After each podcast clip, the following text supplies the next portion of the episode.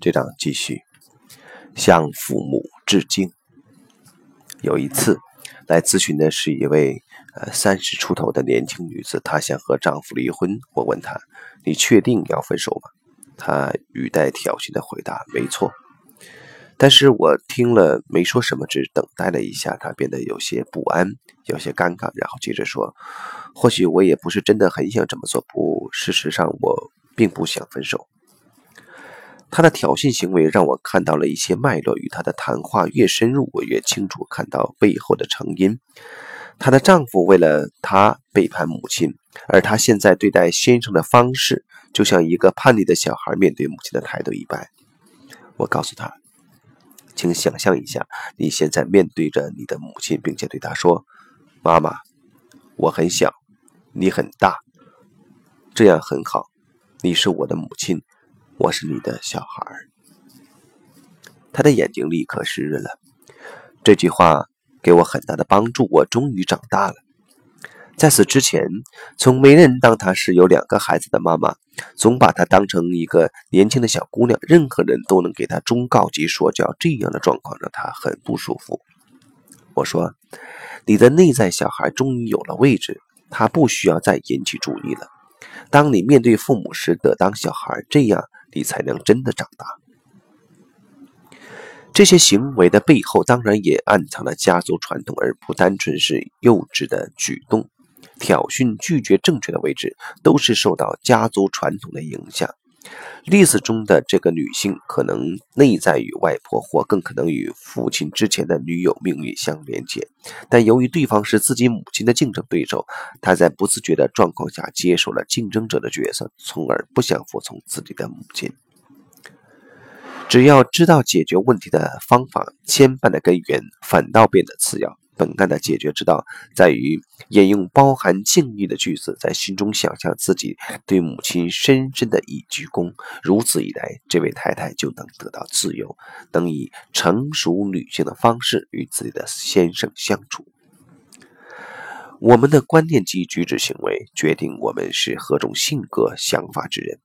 我们以为只要拥有和父母不同人生的念头，就会有所改变并过得更好。这些想法很好，但事实并非如此。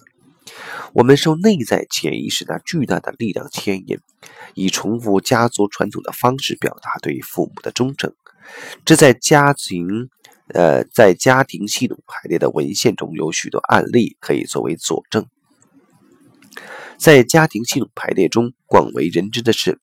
父母离异的孩子会为父母离异的行为受苦极深，他们长大成人之后离婚的几率也比较高，而他们的孩子则会又重复他们当年因父母离异所受的苦痛。对自己儿女的进行性侵的父亲，大多在童年时也是家庭性侵下的受害者，被迫观看父亲痛殴及怒骂母亲的儿子们，长大结婚后实行家暴、动手打人的几率也比其他男性高。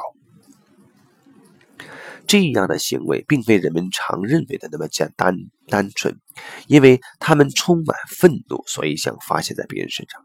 如果只是想发泄的话，并不需要殴打妻子或性侵自己的孩子。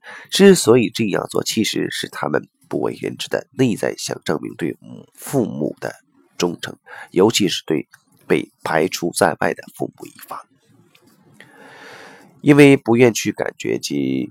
呃，表现心灵深处对父母的爱，所以他们透过重复被排除在外的父亲或母亲的行为来间接的表示：我对你是忠诚的，我就像你一样。而他们同样受苦于被排除在外的心灵，于是以伤害伴侣、孩子或其他无辜者及旁观者的方法来试图减轻心灵的痛苦。解决之道是经常大声的说。